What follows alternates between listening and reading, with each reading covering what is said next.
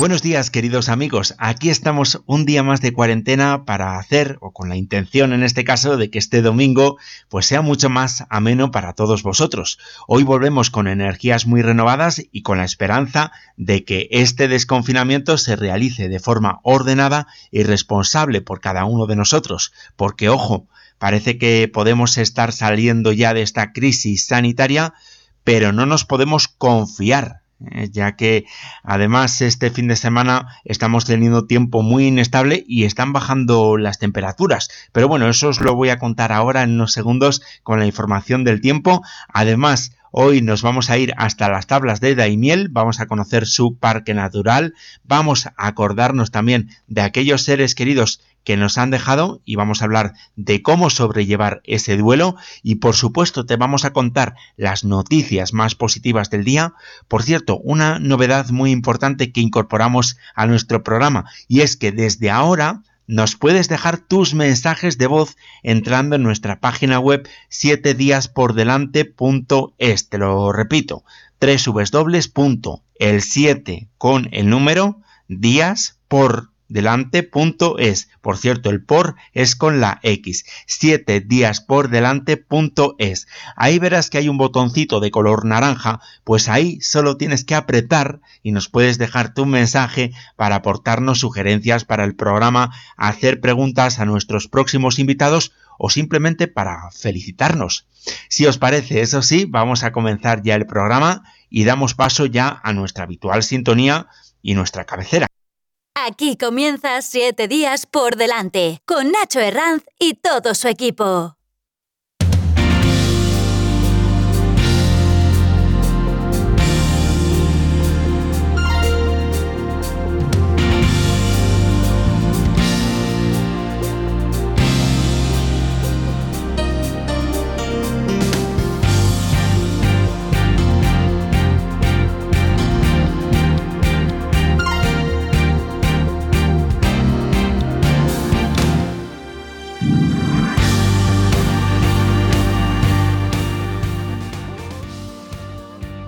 Y este domingo nos encontramos con una situación meteorológica complicada, sobre todo en el norte de la península, donde vamos a tener lluvias intensas y acompañadas de tormentas. En País Vasco, Navarra, Aragón y Cataluña vamos a tener unas precipitaciones muy fuertes que pueden dejar incluso 15 litros por metro cuadrado en cuestión de tan solo una hora.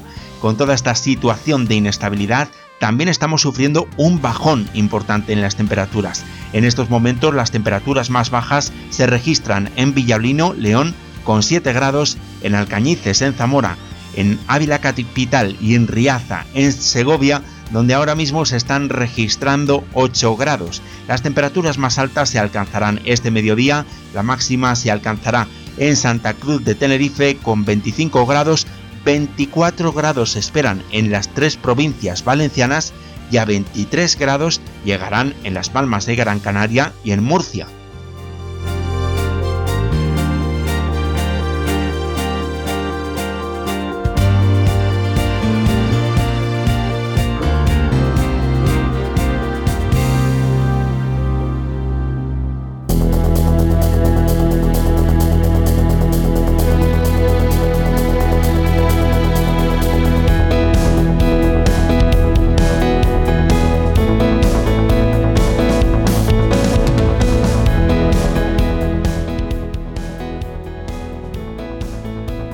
El ministro de Sanidad, Salvador Illa, anunció el pasado viernes por la tarde los territorios que pasan a la fase 1 del plan de desconfinamiento impuesto por el coronavirus, una vez estudiadas las propuestas realizadas por los gobiernos autonómicos. Se trata del 51% de la población española. Las comunidades autónomas que pasan el lunes íntegramente a la fase 1 son las siguientes. Galicia, Asturias, Cantabria, País Vasco, La Rioja, Navarra, Aragón, Extremadura, Murcia, Baleares, Canarias, Ceuta y Melilla. Pasan parcialmente a la fase 1 también las comarcas de las Tierras del Ebro, el Campo de Tarragona, el Alto Pirineo y el Valle de Arán en Cataluña, las provincias de Almería, Jaén, Cádiz y Huelva en Andalucía, 26 zonas básicas de salud en Castilla y León y en Castilla-La Mancha las provincias de Guadalajara y Cuenca. Como se preveía, la Comunidad de Madrid se mantiene en la fase 0 porque no cumple con los criterios sanitarios para, para poder pasar a la, a la zona 1, a la fase 1.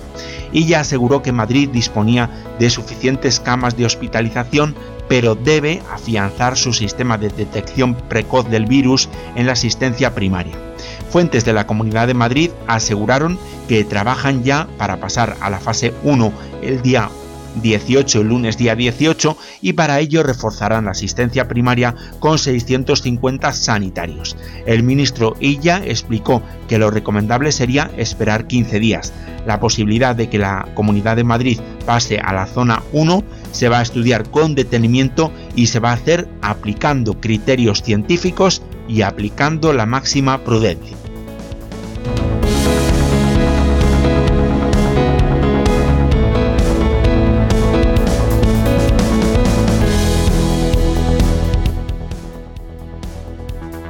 Y os vamos a hablar ahora de cómo podemos perder el miedo a coger el transporte público, ya que el coronavirus nos ha hecho extremar las precauciones y nos ha forzado a tomar conciencia de las medidas higiénicas.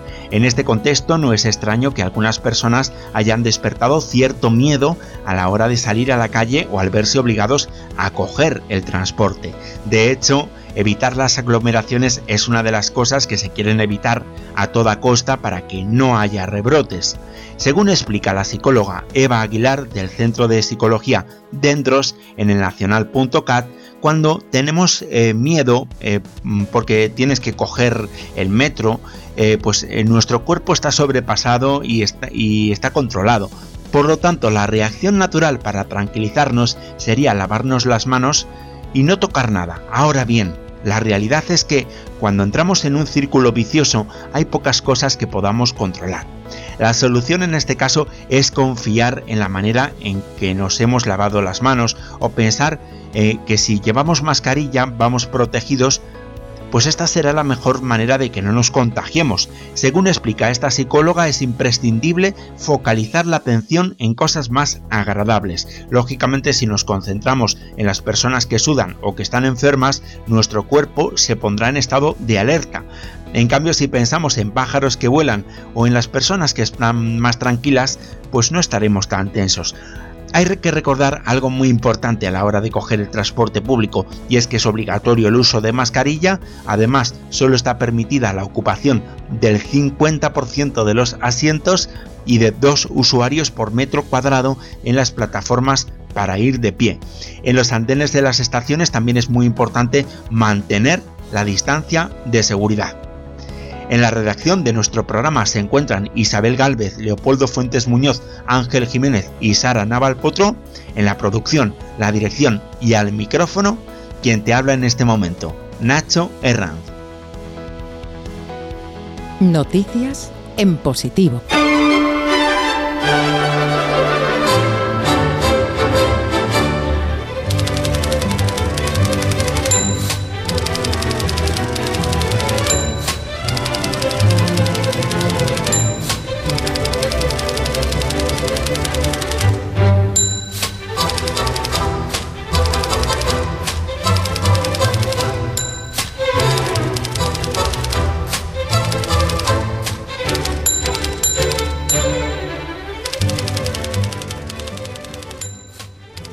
Y con esta maravillosa sintonía de la máquina de escribir del héroe Anderson, comenzamos desde hoy el repaso a esas noticias en positivo con nuestra revista de prensa, revista en la que vamos a repasar la prensa digital, pero especialmente aquellos medios de comunicación en los que suelen aparecer noticias positivas, como son cuéntamealgobueno.com, enpositivo.com, mundoenpositivo.com, abc.es, 65 y más, El Economista, en general todos aquellos medios de comunicación en los que suelen aparecer buenas noticias.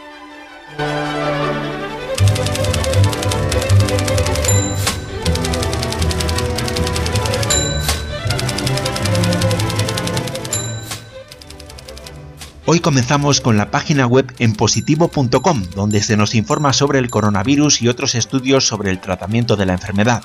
Desde que la Organización Mundial de la Salud declarara el coronavirus como pandemia mundial, científicos y expertos de todo el mundo se afanan por encontrar una vacuna efectiva y tratamientos cada vez más eficaces en la curación. La lucha contra la pandemia se hace efectiva en cada país, pero también de forma conjunta se han abierto grupos de trabajo con datos donde los investigadores comparten sus avances. Recientemente una vacuna contra el COVID-19 desarrollada en Oxford ha mostrado resultados alentadores en los monos macacos Rhesus.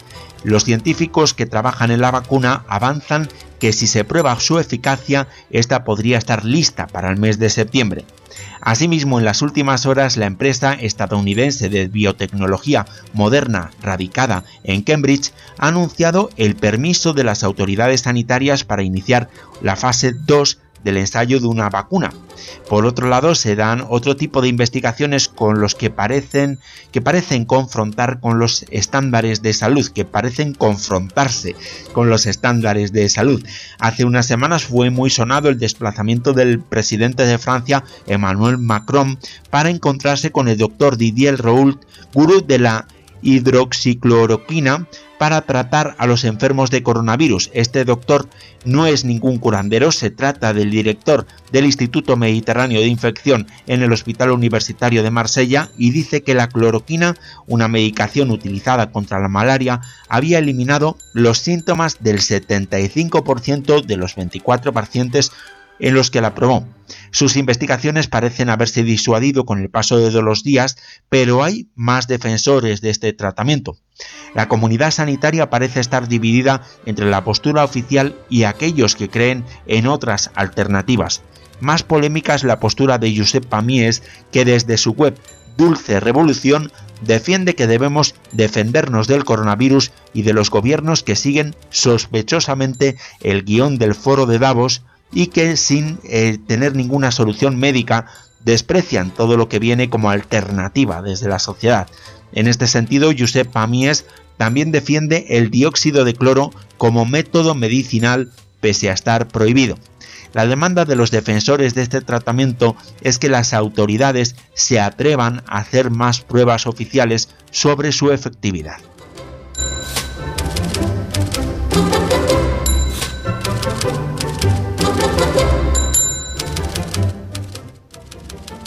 Y seguimos en la página web en positivo.com porque también nos cuentan que la utilización de drones se ha convertido en protagonista de la lucha contra esta pandemia mundial del coronavirus.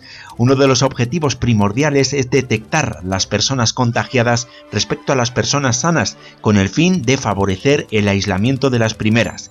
También hay un proyecto llamado Vital Intelligence que podría facilitar esta función, una iniciativa de la empresa de drones profesionales Dragonfly, la compañía de datos y aprendizaje profundo para la salud Vital Intelligence, la Universidad del Sur de Australia y el Departamento de Defensa del mismo país que buscan crear un grupo integrador a nivel global de tecnologías para luchar contra pandemias como la del COVID-19. Estos drones intervendrán cámaras, servicios de datos para monitorear la acción médica y sensores para controlar la temperatura, el ritmo cardíaco y la frecuencia respiratoria de un individuo a distancia. También los drones están cumpliendo adaptándose a los sistemas de entrega de paquetes y alimentos que son en sí mismos un factor potencial de contaminación.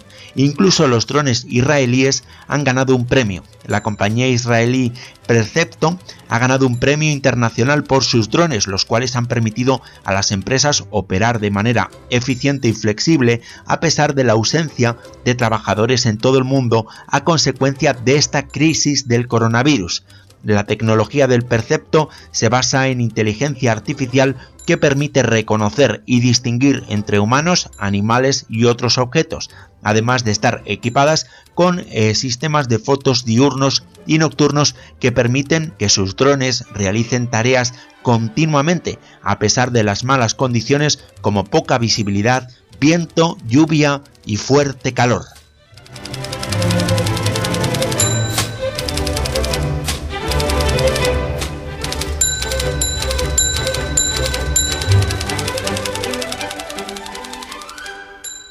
Continuamos en esta revista de prensa de noticias en positivo. Nos vamos ahora a la página web del diario ABC, en la que se nos informa acerca de un anticuerpo descubierto en Japón que permite suprimir el coronavirus. Un equipo de investigadores japoneses de la Universidad de Kitasato, dirigidos por el profesor Kazuito Katayana han descubierto que el anticuerpo VHH es capaz de neutralizar el coronavirus. Este anticuerpo tiene el potencial de ser desarrollado como una nueva terapia y herramienta de diagnóstico de COVID-19, según aseguran sus descubridores.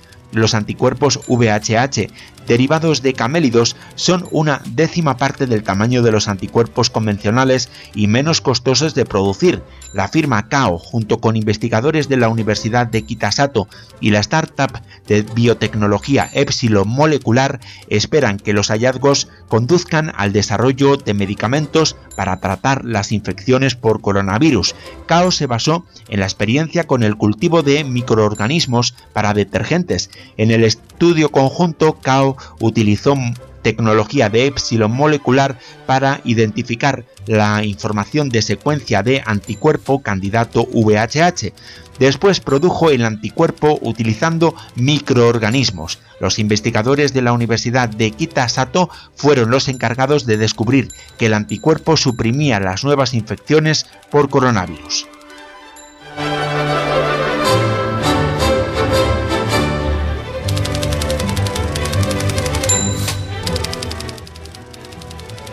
Pero estos avances científicos contra el coronavirus no solo se están produciendo en Japón, también según cuenta ABC.es, en España investigadores están desarrollando una herramienta que predice la evolución de pacientes con COVID-19. Desde que la pandemia del coronavirus llegó a España han fallecido ya más de 26.000 personas. Entre las víctimas de este virus tan cruel se encuentra la tía abuela de Joaquín López Herraiz, profesor del Grupo de Física Nuclear y de Hiparcos de la Universidad Complutense de Madrid. Esta pérdida lo empujó a poner en marcha y liderar el proyecto XCOV, que acaba de proclamarse ganador absoluto del Hackathon COV de Curve, organizado por la UNESCO, por IBM y SAP, un evento mundial dirigido a jóvenes con el objetivo de buscar soluciones a retos actuales. Con esta herramienta XCOV, basada en la inteligencia artificial, se puede pronosticar con más del 90% de precisión la evolución de los pacientes positivos de coronavirus mediante el análisis de radiografías de tórax.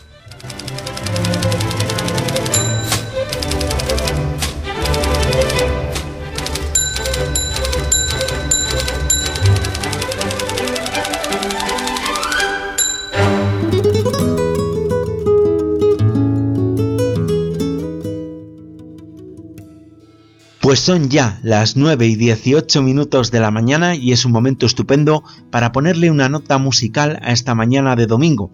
Y en este caso lo hacemos con una canción para alegrar estos días de confinamiento por este maldito coronavirus. Estamos escuchando un tema que ha sacado Juan Valderrama, acompañado por la cantautora Miriam Cantero y con el guitarrista Rodrigo Fernández. Se llama Que vuelva y todos los beneficios que se saquen con esta canción van destinados a los bancos de alimentos. Y los teatros llenos de buenos artistas. Que vuelva, que vuelva la música en vena, vuelva la alegría, se vaya la pena. Canta y no llore, que lo malo se va en un suspiro y amargarse no vale la pena que la vida está llena de cosas pequeñas que le dan sentido. Canta y no llore, que lo malo se va en un suspiro y amargarse no vale la pena, que la vida está llena de cosas pequeñas que le dan sentido.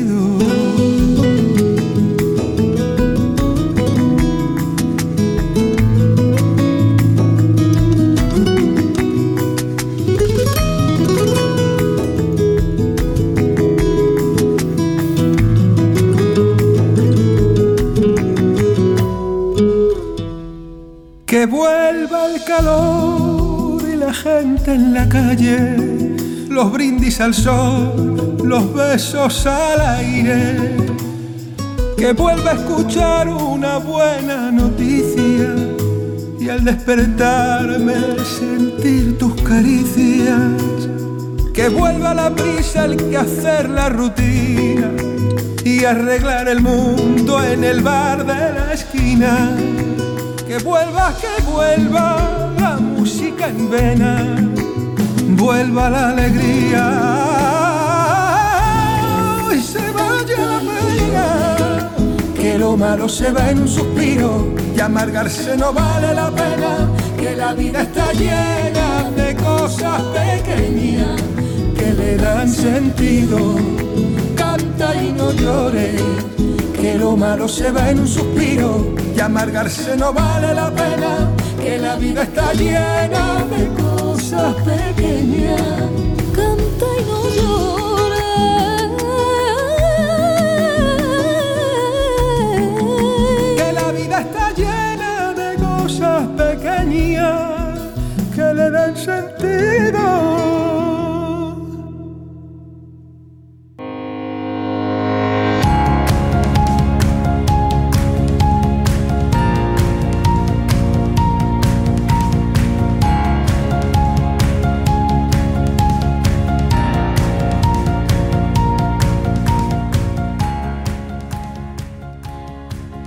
Esta epidemia por coronavirus nos está obligando a confinarnos casi totalmente y a suprimir todos los actos en grupo y todos los actos en comunidad.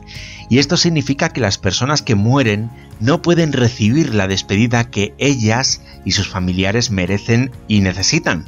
Esta falta de despedida puede provocar dolor y puede complicar el manejo del duelo en el futuro. Y por eso precisamente hoy en este apartado dedicado al desarrollo personal y profesional vamos a hablar de cómo podemos afrontar el duelo. Cuando fallece una persona cercana, un ser querido, habitualmente nos encontramos en una situación, nos encontramos en un momento en el que todavía no nos lo creemos. Esto nos pasa porque durante mucho tiempo teníamos la certeza de que esa persona se encontraba muy cerca y de forma repentina nos informan de que ya no está y de que ya no volverá. Después de este shock es cuando viene el duelo.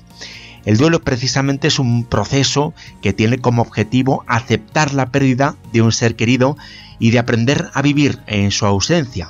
Cuando hablamos de duelo no nos referimos a ninguna enfermedad ni ningún trastorno, es una reacción necesaria para después poder recuperar la normalidad por lo que habitualmente no es necesario acudir a ningún psicólogo y tampoco medicalizarse, pero a veces se produce lo que es un duelo complicado, lo que los psicólogos llaman un duelo complicado. Este es un proceso que nos causa todavía más malestar y se alarga progresivamente en el tiempo. Cuando hablamos de un duelo normal, cada persona lo vive a su manera. La clave es que cada uno pueda ver respetada su manera de manejar el duelo, llenar la casa de fotos, guardar toda la ropa en cajas, dejar su habitación intacta y darse a uno mismo el tiempo necesario para tomar decisiones, así como el derecho a llorar, a enfadarse o a hablar de la persona que se ha perdido. Pero hay cuatro situaciones que hacen que despedir a un ser querido en estos tiempos, en estos momentos, sea más complicado de lo habitual. Todos los días fallecen muchas personas y la cantidad es tan grande que las autoridades aplican un protocolo muy estricto. Tenemos la sensación de que la persona que hemos perdido es solamente un número. Y esto, claro, eh, nos hace daño porque pensamos que esto puede llevar a que la sociedad se olvide de esta persona. Pensar que, que nosotros le hemos podido transmitir el virus o que tendríamos que haber avisado anteriores, antes al hospital, sentirnos también culpables, esto precisamente nos ayuda a dar una explicación a un hecho incomprensible, pero también nos causa un inmenso dolor. Lo habitual en nuestra sociedad cuando fallece una persona es velarlo en el tanatorio, hacer una ceremonia en el cementerio. Este es el rito normal en nuestra sociedad, pero ahora esto no lo podemos hacer. Además, afrontar la muerte y el duelo en tiempos de coronavirus implica hacerlo en casa. Y ese apoyo social y familiar tan importante en esos momentos, pues también se retiene. Pero, ¿qué podemos, ¿cómo podemos ayudar, cómo podemos aliviar, mejor dicho, este sufrimiento? Bueno, cuando tengamos un familiar que está ingresado por el COVID-19, es importante que, si podemos, pues que mantengamos el contacto con el personal sanitario. También, si es posible mantener el contacto telefónico con nuestro ser querido, pues es muy recomendable que le mandemos fotos, vídeos, dibujos, cartas, que hagamos que se sienta acompañado. Si podemos hablar con él sabiendo que es la última vez que lo haremos, es un buen momento para agradecerle todo lo que ha hecho por nosotros, disculparnos, disculparnos por, algo si es necesario y decirle que, que estaremos bien. Es habitual que la persona a la que le queda poco tiempo de vida se preocupe más por su familia que por ella misma. Digámosle todo lo que pensamos que queremos decirle. Este no es solo un momento que le dedicamos a él, también es un momento que nos lo estamos dedicando a nosotros mismos. Podemos tomarnos todo el tiempo que necesitemos antes de hablar con, otros familiares y, amigos. Eh, tampoco es necesario hacerlo enseguida. A lo mejor necesitamos unas horas para asumir lo que ha ocurrido y no pasa nada por ello. Quizás hacer un funeral unas semanas, un tiempo después de que se haya terminado el confinamiento puede ser una buena idea. A nuestros hijos les tenemos que explicar lo ocurrido, diciéndoles la verdad y sin esconder la palabra muerte. Seamos claros y digámosles toda la verdad. Podemos animarles, por ejemplo, a hacer un dibujo o a escribir una carta que pondremos junto a la persona que ha fallecido. Y nos tenemos que dar permiso a nosotros mismos para experimentar la frustración, la rabia y la tristeza, ya que son sentimientos normales y que forman parte del duelo. podemos desahogarnos con nuestros amigos y familiares por teléfono o por videoconferencia. Está claro que cuando fallece un ser querido o un familiar, no hay ninguna manera de ahorrarnos el sufrimiento, pero sí que podemos pasar por él de una manera más ligera.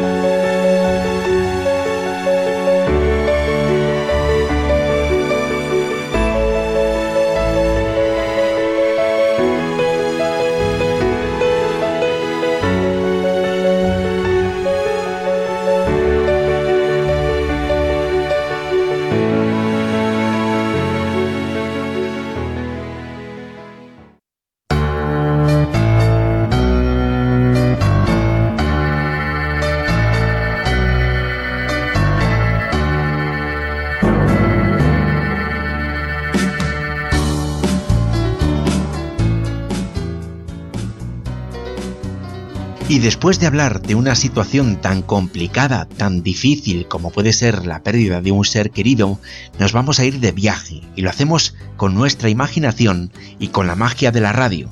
No sé si lo recordáis, pero hace unos días, de la mano de nuestros compañeros del programa Dimensión Insólita, nos fuimos hasta Daimiel y hablamos de las temidas y respetadas brujas de esta localidad. Daimiel es un pueblo conocido por, sus brujas, pero también por otros muchos motivos, como por ejemplo por las tablas de Daimiel. Y sin duda, en Daimiel también van a estar encantados de recibirnos una vez que se termine esta situación de confinamiento. Estarán encantados de recibirnos y lo harán con los brazos abiertos.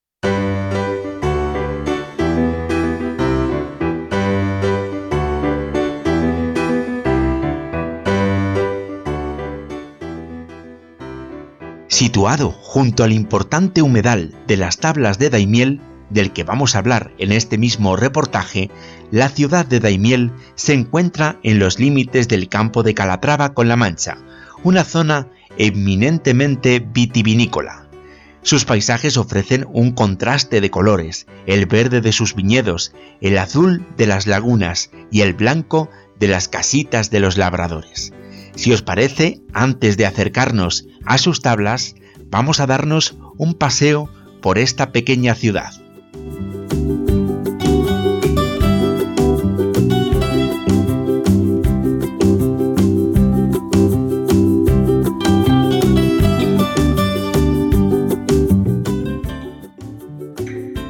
Lo primero que nos sorprende sin lugar a dudas es la Plaza Mayor, que es una de las más bellas de Castilla-La Mancha y está presidida por un olivo milenario que según dicen fue plantado por los musulmanes en el año 900.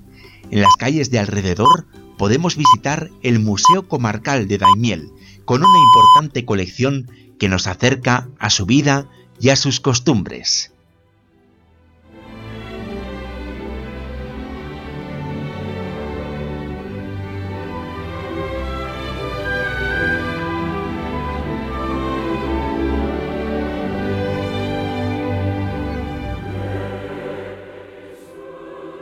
Por supuesto, en esta ciudad también nos encontramos ejemplos de arquitectura religiosa en la iglesia de Santa María la Mayor, de finales del siglo XV, y en la de San Pedro Apóstol, de mediados del siglo XVI. También podemos encontrarnos la iglesia del convento de las monjas mínimas y la iglesia de la paz,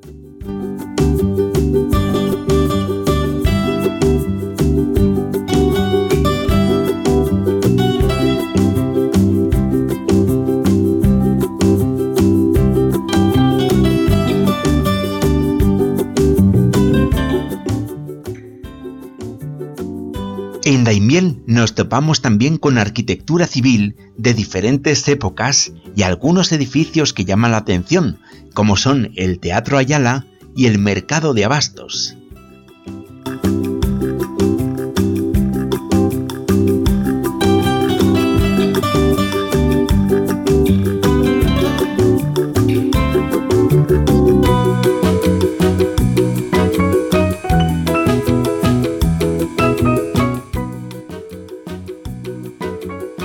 Fuera de la ciudad podemos visitar otros lugares de interés como el santuario de Nuestra Señora de las Cruces, la Motilla del Azuer, un yacimiento arqueológico con más de 4.000 años de antigüedad, la Cervantina Venta de Borondo, los molinos sobre el río Guadiana y por supuesto el Parque Nacional de las Tablas de Daimiel.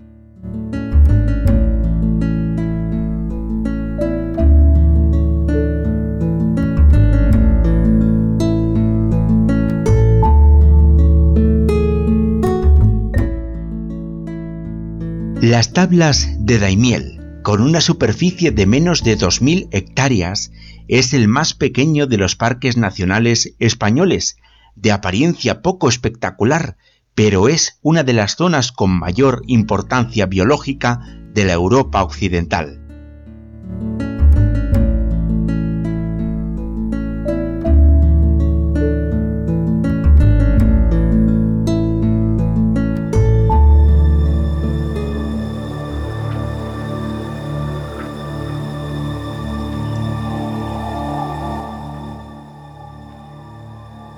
Fueron los cazadores quienes hace siglos descubrieron este singular paisaje tan sumamente apreciado por las aves acuáticas.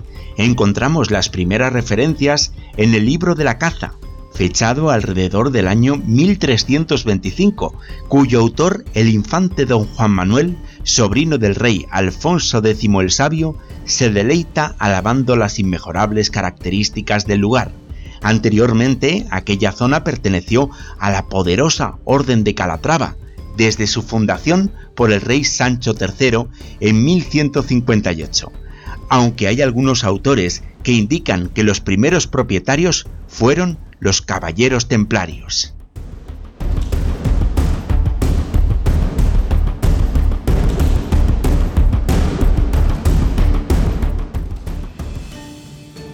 El mismísimo monarca Felipe II, también conocido como el Rey Prudente, acudió varias veces a la dehesa de Zacatena, muy cercana a las tablas, quedando tan prendado de la riqueza cinegética de esta zona que ordenó que el lugar se guardase muy bien.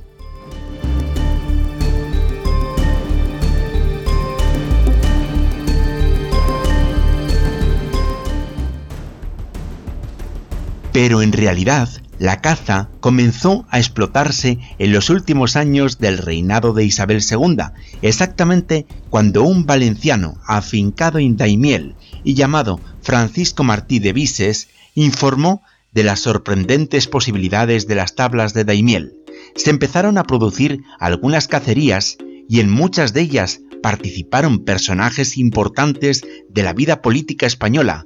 El general Prim y el rey Alfonso XII quedaron vivamente impresionados por la belleza del paisaje y maravillados por su fabulosa riqueza cinegética.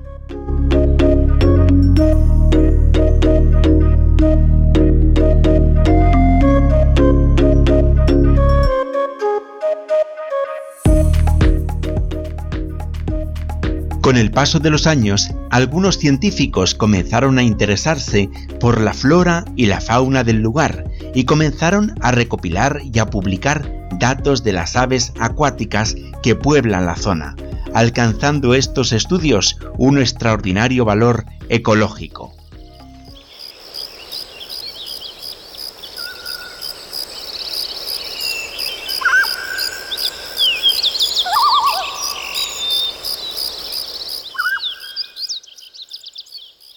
Pero vamos a adentrarnos en las características de este espacio natural. El cambio estacional puede cambiar radicalmente el paisaje de las tablas de Daimiel. Cuando el verano llega a su punto culminante, la superficie del agua se reduce a límites realmente críticos y la ornitofauna alcanza sus más bajos niveles.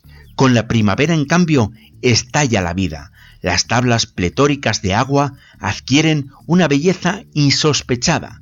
La mayoría de las especies están atareadas en sacar adelante sus nidadas y la flora y la fauna adquieren su mayor desarrollo.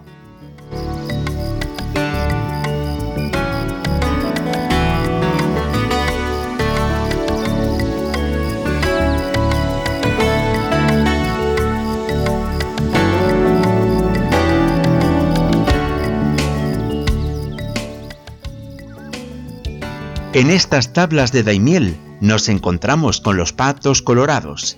Aquí la población de esta especie es una de las mayores de la Europa occidental. Muchas aves también utilizan esta zona como punto de descanso en su largo viaje hacia los países del norte de Europa.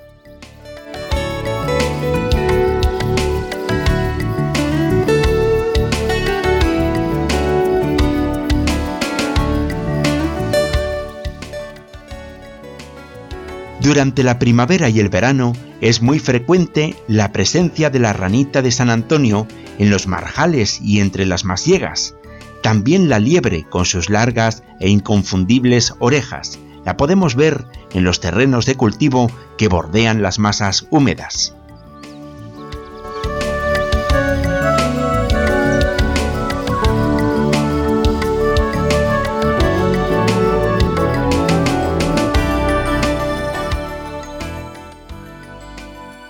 Además, nos podemos encontrar garzas reales con sus polluelos, abocetas y patos de todas las especies.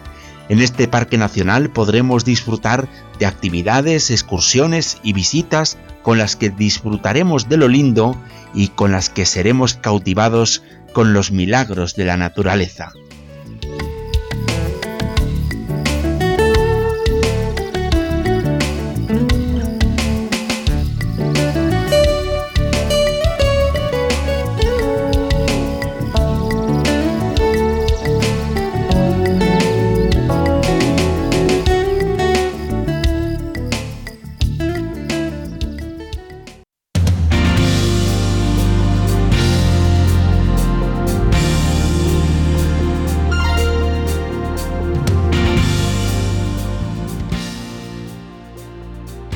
Hemos viajado por las tablas de Daimiel, te hemos hablado de cómo podemos afrontar la pérdida de un ser querido y te hemos contado las noticias más positivas.